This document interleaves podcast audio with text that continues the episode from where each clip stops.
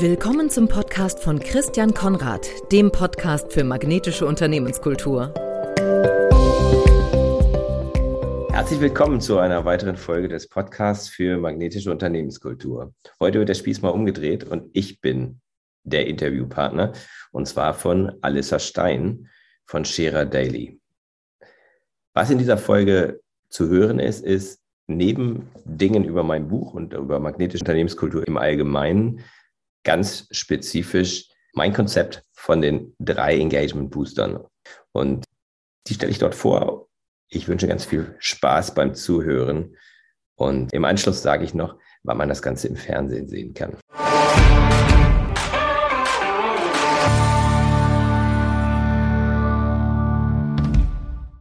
Neben mir sitzt ein Mann, der Experte für magnetische Unternehmenskultur ist. Was genau das ist und was er in seinem täglichen Doing macht, das verrät er uns jetzt. Ich begrüße ganz herzlich neben mir Christian Konrad. Hallo lieber Christian. Hallo Alissa. Herzlich willkommen. Schön hier zu sein. Magnetische Unternehmenskultur, das ist schon ein, ein besonderer Fachbegriff. Wie bist du dazu gekommen? Na, ich habe nach einem, ich habe das Thema Unternehmenskultur beschäftigt mich und ähm, ich habe einfach nach einer Metapher gesucht. Mhm. Und das, ja, wie so Ideen manchmal entstehen. Hat einfach mal Klick gemacht. Ich glaube, es war 2018 oder so, ja, im Sommer. Und dann habe ich ein bisschen drauf rumgedacht. Und dann ja. habe ich mal mit ein paar Leuten gesprochen und irgendwie, da können viele Leute was mit anfangen. Das glaube ich. Man hat direkt ein Bild im Kopf. Lass mhm. uns aber zuerst, weil ich finde immer der Begriff Unternehmenskultur, der wird etwas inflationär benutzt. Mhm. Was bedeutet denn eigentlich die Unternehmenskultur? Also letzten Endes ist es, ich, ich, ich nenne mal eine Definition, die ich vor 30 Jahren gehört habe, von, von Gore, die man so beim Gore-Text kennt. Die haben einfach gesagt, the way we do things around here. Mhm. Das ist Corporate Culture, Unternehmenskultur. Meine Definition ist es, das ist die Summe aller Einstellungen, Kommunikation und Verhaltensweisen in einem Unternehmen. Mhm. Man kann unglaublich viele, es gibt unglaublich viele Definitionen, man kann es sehr kompliziert machen. Aber das wäre so für mich die Summe. Ja. Was muss ich jetzt als Unternehmen machen, dass sie entweder magnetisch anziehend oder magnetisch abstoßend ist? Also es gibt sehr, sehr viele Dinge, die man machen kann. Und es geht natürlich darum, das richtige Umfeld zu schaffen, den richtigen Rahmen zu schaffen, die richtigen Prozesse und Systeme zu schaffen. Aber das, wo ich mich mit beschäftige, ist eigentlich, wie man es schafft, dass Menschen sich dem Unternehmen gegenüber emotional verbunden fühlen. Mhm. Also dass sie das Gefühl haben, da, da gehöre ich hin und ich möchte da wirklich auch sein. Also die emotionale Ebene, die spielt eine ex extrem große Rolle. Ne? Mhm. Dass man einfach denkt, okay, da möchte ich einerseits hin und wenn ich da bin, dann fühle ich mich so wohl, dass ich gern dort bleiben möchte. Wie schaffe ich es als Unternehmen? Weil man liest ja ganz häufig gerade so im Sommer, wenn es heißt, äh, das neue Ausbildungsjahr beginnt, mhm. ähm, Betriebe suchen verzweifelt junge Talente oder auch generell der Fachkräftemangel ist ja ein häufig benutztes Wort. Wie schaffen es Unternehmen eben nicht davon, darunter zu leiden? Also ich glaube, dass das nicht sozusagen von jetzt auf gleich geht. Ich habe zum Beispiel vor, vor einiger Zeit einen österreichischen Unternehmer im Podcast gehabt und die fangen schon im Kindergartenalter an. Mhm. Die sind so auf dem Land, Maschinenbauunternehmen, Weltmarktführer, so ein typischer Hidden Champion. Und die machen Kinderfeste. Also die, die haben eigentlich einen Lebenszyklusansatz. Mhm. Und da kommt dieses emotionale Thema hin. Die, die, die, die haben einfach erkannt, wir müssen Beziehungen bauen. Und wenn wir jetzt in zehn Jahren gerne super Azubis haben wollen, dann fangen wir im Kindergarten an. Und dann begleiten wir die Menschen aus der Gegend. Und damit sind sie Top-Arbeitgeber in der Region, wo mhm. sie sind. Ne? Also die müssen sich eigentlich nicht umschauen, dass sie dann zum Ausbildungsstart genügend Auszubildende finden? Nein, weil die, weil die natürlich, da, da wissen ja Jugendkinder und Jugendliche schon, okay, die Firma Phil, so heißen die, ähm, das ist ein toller Arbeitgeber, da bin ich schon bei Kindergartenfest oder Schulfest gewesen, die haben Tag der offenen Tür. Und wenn ich mir überlege, was ich machen möchte, dann habe ich zumindest mal so ein Referenzpunkt. Ja. Heißt natürlich nicht, dass jeder das machen möchte, aber wenn die dann sagen, ja, wir bieten hier Mechatroniker an oder du kannst bei uns eine duale Ausbildung machen oder ähnliches, dann werden dann viele sagen, oh, das ist gut. Und dann kennt man vielleicht noch Leute aus der, aus der Verwandtschaft oder Bekanntschaft, die dort viele Jahre glücklich und zufrieden arbeiten. Ja. Ich glaube, das ist, ähm, sag ich mal, das ist natürlich nichts, was ich jetzt, wenn ich jetzt schlecht dastehe, was ich jetzt sofort machen kann. Definitiv. Und gleichzeitig ist es eben eine Langfristgeschichte. In welchem Stadium sind denn eigentlich die Unternehmen, die deinen Rat und deine Hilfe benötigen und dich kontaktieren? Meistens sind es, also es sind immer Unternehmen, die gerne besser werden wollen. Und das ist, wenn man als Coach wie ich arbeitet oder als Trainer arbeitet, dann stellt man immer wieder fest, die, die es eigentlich brauchen würden, die kommen meistens nicht. Okay. Es sind meistens die, die schon relativ gut sind und die sagen, ich möchte noch besser werden. Und also diese Selbstwahrnehmung, dass man sagt, ja, ähm, bei uns sollte noch eine Entwicklung stattfinden. Das sind eigentlich die Kunden, äh, mit denen ich auch am liebsten arbeite. Mhm. Also ich möchte niemanden davon überzeugen. Ja. Also ich bin jetzt kein Missionar für Unternehmenskultur. Ich finde es so offensichtlich. Ja. Hm, ich glaube, was man manchmal sich klar machen sollte, ist, wie betriebswirtschaftlich relevant das ist. Das ist jetzt eben, wird häufig so als so ein weiches Thema gesehen. Aus meiner Sicht ist es ein knallhartes betriebswirtschaftliches Thema. Dann lass uns mal über die Zahlen, Daten, Fakten sprechen. Nehmen wir einfach mal, also äh, nehmen, wir, nehmen wir mal eine Steuerberatung mit 100 Mitarbeitern mhm. oder eine Unternehmensberatung, ja, wo man so sagen kann, der durchschnittliche Mitarbeiter ist qualifiziert, verdient vielleicht 60.000 bis 80.000 Euro und wenn man dann richtig rechnet, dann stellt man fest, okay, da kommen ungefähr 100.000 Euro inklusive Lohn, Lohnnebenkosten bei raus. Mhm.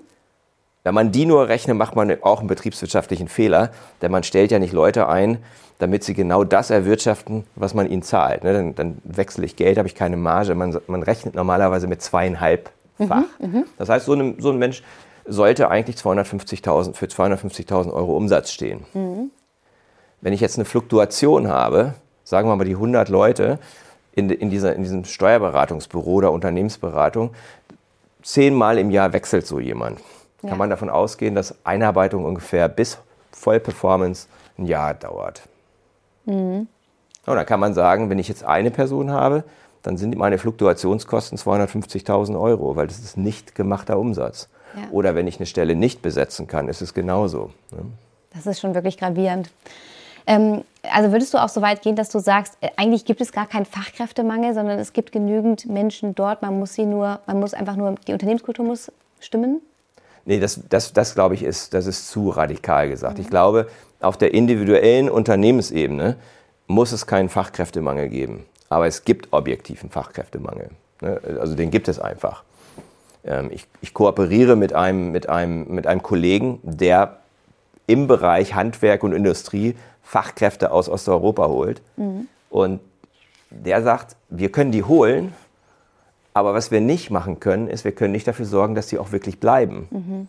Das heißt, was für ihn wichtig ist, ist, dass eine Kultur da ist, die die Leute aus Polen oder Rumänien willkommen heißen, die wir wirklich brauchen. Ja. Aber dann sollte es eben auch so sein, dass die sich dort wohlfühlen, dass sie willkommen sind, dass sie ein gutes Onboarding bekommen und dass sie ein Umfeld haben, wo sie dann auch tatsächlich auch eine Lebensqualität haben. Ja, du sprichst immer über drei Kulturbooster. Was sind das für Kulturbooster? Drei Kulturbooster sind drei Verhaltensweisen, die, wenn sie im Unternehmen vor allen Dingen von oben nach unten, von der Führungsmannschaft bis runter, wenn die konsequent gelebt werden, dann, dann, steigt die emotionale Verbindung, die Mitarbeiter mit ihrem Unternehmen haben. Und diese emotionale Verbindung, auf Englisch wird es manchmal Engagement genannt, die ist ein, die ist ein Maß dafür, wie attraktiv die Unternehmenskultur ist für mhm. Außenstehende. Also wie hoch die Empfehlungsrate ist zum Beispiel. Und das sind eigentlich ganz einfache Verhaltensweisen. Das erste ist, ich nenne das Verbinden Zuhören oder Zuhören mit dem Ziel, dass eine Verbindung entsteht. Ja. Wir haben ein totales Zuhördefizit. Mhm. Und, und das ist das eine, was, was wir als Gewohnheit, was einfach mehr passieren muss. Nicht zuhören, um Lösungen zu finden, sondern zuhören, wirklich um zu hören, was meint der andere.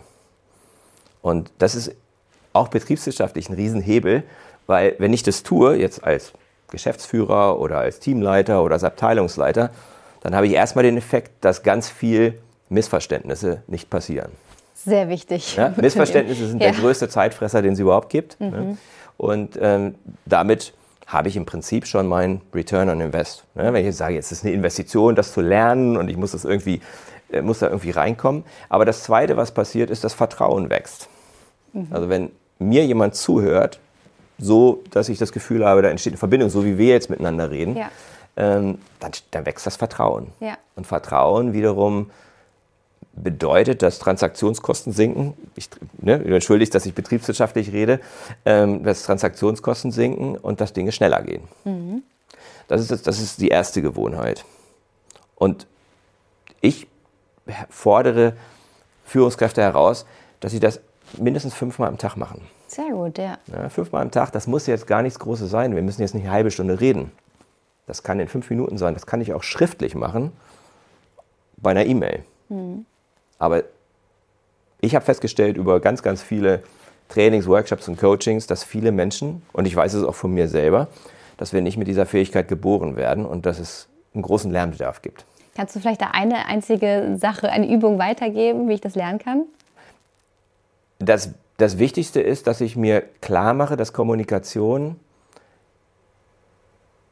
nicht automatisch funktioniert. Mhm. Also wenn ich, wenn ich die wenn ich die Haltung einnehme, dass die Ausgangslage zwischen zwei Menschen das Missverständnis ist, dann ist das jetzt nichts Negatives, sondern dann sage ich, okay, Kommunikation bedeutet, ich schicke ein Informationspaket zu dir und bevor du sagst, ich habe es verstanden, schickst du es erstmal wieder zurück. Mhm. Man nennt das ja auch aktives Zuhören. Mhm. Aber dieses Zurückschicken, das empfinden viele als künstlich. Ist es aber nicht. Ich glaube, ich weiß, was du meinst. Wenn ich dann sage, ich verstehe, dass du das und das gerade gesagt hast, genau. stimmt das. Genau, mhm. exakt, genau. Mhm. Und das ist schon mal, das ist die halbe Miete. Ja. ja das ist natürlich, ähm, manchmal bedeutet es auch, dass ich einfach Raum gebe. Mhm. Dass ich einfach vielleicht auch mal nichts sage. Und das ist ganz spannend, ne? wenn ich das tatsächlich in einem Gespräch, vielleicht wo Konflikte sind oder so, ich sage einfach mal nichts. Ich gebe einfach den Raum. Dann kommen häufig Dinge. Ja. Jetzt haben wir den ersten verständlich erklärt. Was ist der zweite Booster? Der zweite, von dem zweiten bin ich auch total begeistert. Also ich habe das von zwei Menschen gelernt, von zwei Führungskräften. Einmal von meinem ehemaligen Chef, den ich bei Kellogg's hatte vor über 20 Jahren. Der hat davon gesprochen, dass er gerne Leute dabei erwischt, wie sie Sachen richtig machen. Mhm. Ja, und, ähm, und ich habe eine Kundin, die, die hat damit phänomenale Erfolge in ihrem Unternehmen erzielt. Also ganze Teams komplett gedreht von Low Performing auf High Performing ähm, und die nennt es ähm, positive Bestärkung. Mhm. Also die, hatte, die, die, die hat mir gesagt, was ich gemacht habe, als ich das Team übernommen habe, ist, ich habe mir vorgenommen, jeden Tag drei Dinge zu finden, die gut laufen und ja. die dann zu feedbacken. Das heißt, es geht gar nicht um Loben, sondern es geht darum, dass ich Dinge beobachte, erkenne und anspreche. Und demjenigen oder derjenigen dann sage, du, ich habe das beobachtet und das fand ich gut. Ja. Und wenn ich das dreimal am Tag mache, was nicht viel ist, dann verändere ich erstmal meine Denkweise. Ne? Also ich, ich, ich gehe weg von, ich versuche immer irgendwie Fehler zu finden, hinzu, ich versuche zu schauen, was läuft richtig und was läuft gut. Mhm. Und wieder betriebswirtschaftlich gesehen heißt das Skalierung von Best Practice. Ja. Ne? Also die Dinge, die gut laufen, werden mehr gemacht und fast schon automatisch werden deswegen weniger Sachen gemacht, die nicht so gut funktionieren. Dann lass uns doch über den dritten Kulturbooster sprechen. Der dritte, ja, der dritte ist, ähm, jeder kennt Feedback, aber die wenigsten kennen Feed Forward. Mhm. Und Feed Forward heißt, ich gehe, nehme ich mal an, ich bin Geschäftsführer von dieser Steuerberatung und jede Woche nehme ich mir eine Sache vor, wo ich besser werden möchte. Jeder hat Punkte, wo er sich entwickelt. Und ich gehe dann zu drei Leuten hin und sage, du, ich arbeite an der und der Sache. Ich möchte zum Beispiel besser delegieren. Mhm. Ja? Ähm, was für Tipps kannst du mir geben? Ja. Und das Interessante ist, jeder kann dazu was sagen. Ja. Ich muss die Person noch nicht mal gut kennen. Beim Feedback muss ich ja gut kennen, da muss ich Beispiele haben und so weiter. Ne? Ja. Muss ich da gar nicht, weil ich kann aus meiner Erfahrung sprechen.